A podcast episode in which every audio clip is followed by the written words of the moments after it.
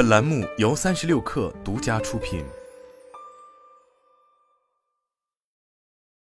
本文来自三十六氪独家。三十六氪独家获悉，近日中国自动驾驶公司小马智行获得了沙特阿拉伯王国新未来城旗下投资基金的一亿美元融资。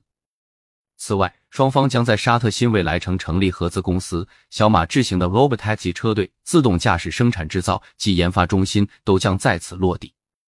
有知情人士告诉三六氪，该轮第二轮融资过后，小马智行的投前估值不变，依然维持在八十五亿美元。这是小马智行自二零二二年三月完成 D 轮融资、首轮交割之后的最新进账。成立于二零一六年。小马智行是目前中国估值最高的自动驾驶公司。此前，小马一直聚焦于自动驾驶出租车、自动驾驶卡车两大领域，希望一步到位实现无人驾驶，取代驾驶员。但随着特斯拉 Autopilot 的演进，更多行业人士相信，辅助人类驾驶的模式会更快渗入汽车行业。尤其随着小鹏、华为问界等国内玩家率先向用户推送了高阶智驾功能后。更多车企将资源卷入了智能辅助驾驶，小马智行内部也重新调整了战略，成立乘用车辅助驾驶业务。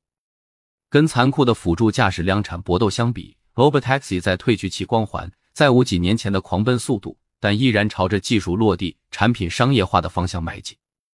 一方面，在城市政策许可下开展小范围的无人驾驶测试和运营，小马智行也拿到了国内四个一线城市的无人化测试资质。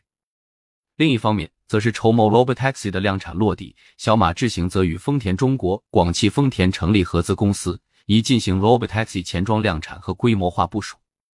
由于估值昂贵，小马智行等初创公司已经很难在国内一级市场撬动资本，在中美关系下，不少初创公司也只能搁浅登陆美股的计划。想要继续生存，小马智行需要撬动更多的资本。而中东国家的投资机构近年来对中国的人工智能、智能汽车等兴趣浓厚，且一向出手阔绰，是不可多得的资本援兵。此前，小马智行就已经与中东资本来往密切。十月十八日，小马智行与中东国家阿联酋阿布扎比投资局签订合作协议，成为阿布扎比打造的智能汽车产业集群赛力新成员，并获准在阿布扎比亚斯岛开展自动驾驶道路测试。一些自动驾驶同行也获得了中东资本的认可和青睐。文远之行获得了阿联酋批准的 L 四级自动驾驶路跑牌照，红景智驾拿到了沙特阿美风险投资旗下基金的数千万元投资。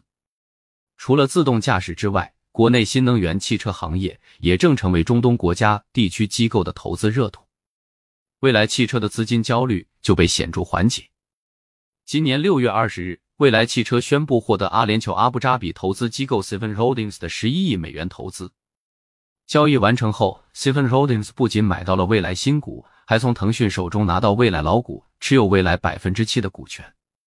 几乎同一时段，高和汽车母公司华人运通与沙特王国投资部签署了价值五十六亿美元的协议。长城华冠与约旦最大私营公司 Manasila Group 签署战略合作协议。